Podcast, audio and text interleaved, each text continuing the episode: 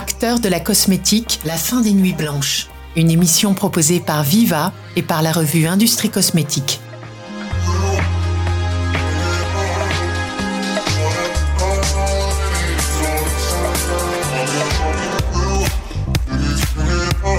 Bonjour à tous et d'abord merci d'écouter cette nouvelle émission qui va vous aider dans votre quotidien de cosméticien. Je suis Nicolas Gosse, le rédacteur en chef de la revue Industrie Cosmétique, et dans cet épisode, je reçois David Egé, directeur de la stratégie en cosmétique pour Viva, qui répondra à mes questions.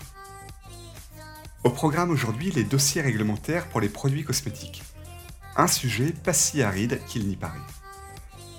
Le titre de notre émission est La fin des nuits blanches. Alors, David Egé, comment concilier dossiers réglementaires et fin des nuits blanches? Bah, On parle de dossiers réglementaires, donc en lien avec les autorités réglementaires. C'est donc important et ça ne souffre pas les erreurs. Ce qu'il faut savoir, c'est que pour commercialiser un produit cosmétique, il y a des déclarations, des autorisations à faire ou à obtenir des autorités compétentes. C'est vrai dans tous les pays ou groupes de pays comme l'Europe. Pour chaque produit et dans chaque pays, ces dossiers doivent être faits. Ces dossiers sont assez volumineux et peuvent parfois être complexes à constituer et les éléments viennent d'horizons divers à des rythmes différents. Bien sûr, ce ne sont pas les mêmes dossiers dans tous les pays et difficulté supplémentaire, la multiplicité des produits pour certaines marques et l'accélération des plans marketing. Il est donc difficile pour un responsable des affaires réglementaires de savoir quels sont les documents nécessaires pour tel produit, car ça va dépendre des pays euh, de commercialisation, quels sont les, les documents manquants, le niveau de validation de chaque document, qui en est en charge et quelles sont les priorités à traiter tout simplement. C'est critique puisque sans autorisation, vous ne pouvez pas commercialiser vos produits. Alors vous, qui avez l'habitude de travailler avec les équipes en charge des affaires réglementaires, comment ces équipes s'organisent-elles habituellement? Certaines ont fait le choix de solutions informatiques dédiées.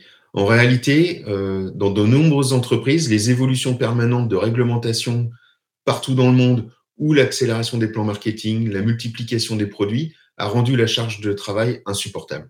Il existe des solutions permettant de traiter les données, les documents et les workflows de communication, donc vérification, approbation et soumission en toute conformité.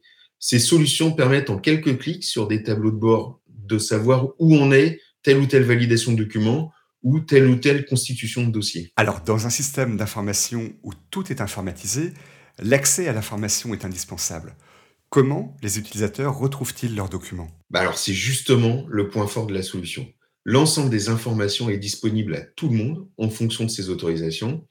Et c'est ce qu'on appelle le single point of truth, le point unique de vérité.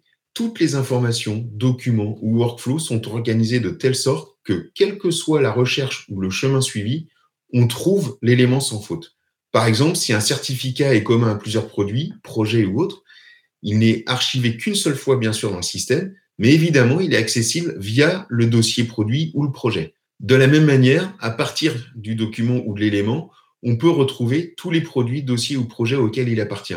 En réalité, même si l'interface pour l'utilisateur est informatique, il peut retrouver exactement la même organisation que ce qu'il avait par le passé avec des classeurs papier. Il n'est pas perdu. Alors, passer à une solution informatisée représente un changement important pour les entreprises et pour les équipes dédiées qui doit être bénéfique pour être accepté. Quel est le bénéfice utilisateur le plus important, celui que vous observez régulièrement?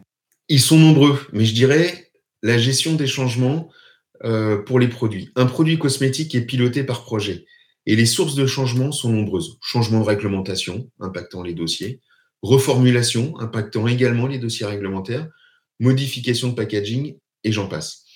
Avec ces solutions informatiques, il est devenu très facile d'identifier tous les impacts, ce qui va devoir être fait, par qui et surtout quelles sont les étapes à suivre et le temps que cela va prendre.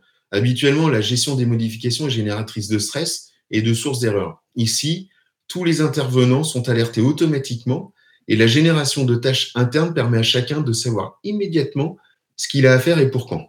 Alors si on parle argent maintenant, comment convaincre euh, le dirigeant ou le financier de l'intérêt d'une telle solution? En fait, le premier, euh, je dirais, c'est la qualité de vie au travail. La sérénité apportée dans les équipes euh, des affaires réglementaires de telles solutions est vraiment significative. Sinon, d'un point de vue euh, plus économique, on va dire, les délais de constitution des dossiers sont raccourcis et beaucoup mieux maîtrisés. Et ça, c'est un élément essentiel pour réduire le délai de mise sur le marché des produits. David Egé, je vous remercie.